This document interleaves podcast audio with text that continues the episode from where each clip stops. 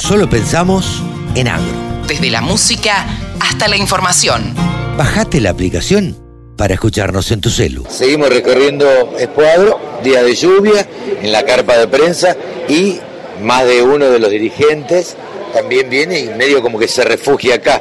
Nos encontramos con Miguel Schiariti, una de las personas referentes en lo que tiene que ver con el tema carnes. Miguel, ¿cómo te va? Bien, ¿cómo andan ustedes? ¿Bien? Muy bien, gracias, por suerte. Día de lluvia, como decía, estamos todos guarecidos, no podemos andar recorriendo, una lástima, porque la espadra está linda. Pero bueno, te quería pedir a vos eh, una reflexión o que me cuentes un poquito cómo estás viendo el mercado de carnes de la Argentina. Lo estoy viendo complicado, estoy viendo un futuro complicado porque hemos tenido dos años complejos con seca, eh, ha caído este, la producción de terneros el año pasado en 600.000 terneros menos. De los Eso es un montón. Es mucho, sí, es mucho.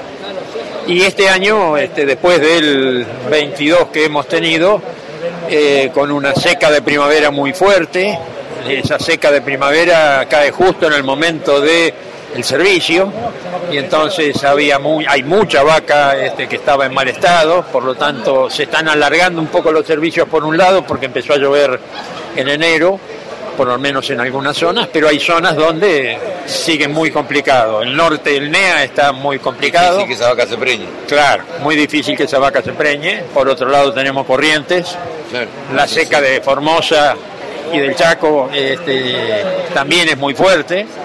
Es decir, vamos a tener una caída en, en- en la preñez bastante elevada. Por ejemplo, en, en, en- en Corrientes se están hablando de 45% de, de, de, de preñez. Es, es Eh, 20 muchísimo. puntos menos. Claro, veinte, sí, sí, sí. Son 20 puntos menos. O sea, terneros menos y significa que va a haber mucho menos oferta, ¿o no? Exactamente. Por otro lado, el precio de las commodities por las nubes, el maíz por las nubes, el productor ganadero decidió hacer reserva de valor con el ternero, entonces paga precios que superan el precio del gordo casi el 30-40%, y esto obliga a que el ganadero deba agarrar los terneros que está pagando precios este, desmesurados, 3.30, 3.40, este, deba hacer una recría larga, una recría de 8 o 10 meses, para intentar diluir en esos kilos puestos a pasto la diferencia de precio que hay entre el ternero y el- la venta del gordo hoy. No tuve oportunidad de leer el informe de CICRA que salió ayer, creo. Eh, contame qué dice. No, eh, a partir de la asunción del nuevo este, director comercial de control comercial agropecuario, como decidió graciosamente dejar de publicar los primeros días del mes este, los datos de faena, los publica después del 10, este, entonces decidimos dividir en dos el informe económico de CICRA y hacemos una primera parte, una parte A, donde hablamos de exportaciones, que son, La realidad. claro, de las exportaciones que hubo, y hablamos de precio de carne. En, el- la parte B, donde tenemos la faena, ¿Que lo sacan después? lo sacamos la semana siguiente. Después, ahora se supone que el, el viernes tendremos los datos. Saldremos ahí, entonces hablamos de este, consumo interno. Este, ahí completamos el informe. Eh, Eh, digamos, te ves impedido de hacer el informe normalmente que hacías mensualmente por esta este desfasaje que tiene eh, la Exonca. Sí, el capricho de querer demorar la- las malas, los malos números que vienen dándose en la faena, se viene achicando todo, se achica la faena, se achican las exportaciones, eh, se achica el consumo eh, y suben los precios. Es decir, es exactamente todo lo contrario de lo De lo que que ellos ellos querrían. Exactamente. Eh, ¿Cómo ves, de, de- debido a la realidad esta que estamos viviendo? Estuviste en los remates, por ejemplo. ¿Cómo ves el futuro de la ganadería en los próximos 6, 8 meses? Eh, los próximos 6 8 meses el futuro de la ganadería eh, va a estar este, complicado por lo que te decía, hay mucha gente que tiene problemas de, de alimentación, de pasto, hay mucha hacienda del norte que va a venir a, este, a hacer invernadas este, invernadas o recrías en Córdoba, en Santa Fe, en Buenos Aires, eh, mucha más que lo normal, este, pero de todas maneras es, creo que el valor de este, eh, el ganado va a ser eh, positivo, precisamente por esto que te estoy diciendo, porque no hay, a pesar de la pérdida de poder adquisitivo del salario, el precio va a seguir subiendo. Vos en los informes que hace mensualmente SICRA, normalmente haces, digamos que un poco de docencia. Eh, tratás de explicar el, porqué de la suba de, la carne y, demás. Si tuviéramos que explicar hoy en día la suba de la carne, independientemente de todo lo que estás contando de la falta de alimento, la suba eh, en el alimento y, demás, ¿qué crees que va a pasar en el mostrador, en el que vaya a comprar carne? Eh, lo que está pasando hoy en el mostrador es que este, en las zonas de alto poder adquisitivo la carne se vende y se pagan los precios que, dice el carnicero. que dice el carnicero.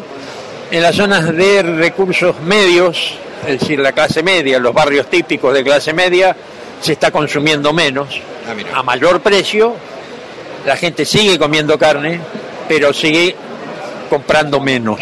¿Por qué? el que manda es el bolsillo, manda el bolsillo, entonces se vende menos. Y en las zonas de bajos recursos se cambió la categoría, ya no hay más este, animales de consumo, o prácticamente hay muy pocos animales de consumo, y hay una buena vaca que vale un 20% menos que lo que vale un animal de consumo. Entonces pueden bajar los precios, también se consume menos a pesar del el 20% de diferencia de precios entre un animal de consumo y un animal y una buena vaca. ¿Iremos camino a, dejar de comer el asadito de los domingos o a retasearlo? A retasearlo seguramente, sí. Este, hoy hoy en, en, la mayoría de las parrillas de, de, los domingos no solo hay carne vacuna. Sí, claro. Hay pechito de cerdo, hay bondiola, hay pollo, este, hay, hay, hay cosas que hacen al cambio de hábito de consumo y a la estrechez del bolsillo. Te voy a hacer una pregunta que yo sé que no le vas a esquivar. ¿Por qué no consumimos oveja en la Argentina? ¿O carne ovina? En realidad eh, no se consume en las ciudades. No, no, claro, claramente. en el interior, en el interior sí. y, se consume y no se anota, porque se faena en el campo. Este, ya sea un capón o, ya sea este, un, cordero. Es decir, se come, pero se come menos. ¿Y por qué? Creo que, este, sobre todo ahora que han cambiado las razas y tenemos razas carniceras, tenemos razas carniceras que no eh, se exceden de grasa. Que es uno de los problemas del cordero, que la grasa de cordero, si está muy gordo, es, es, más fuerte. es, entonces, ese es uno.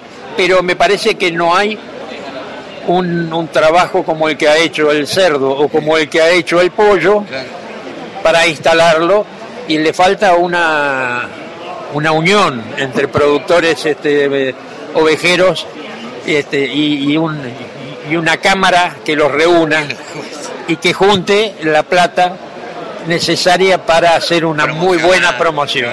Esto es, esto es.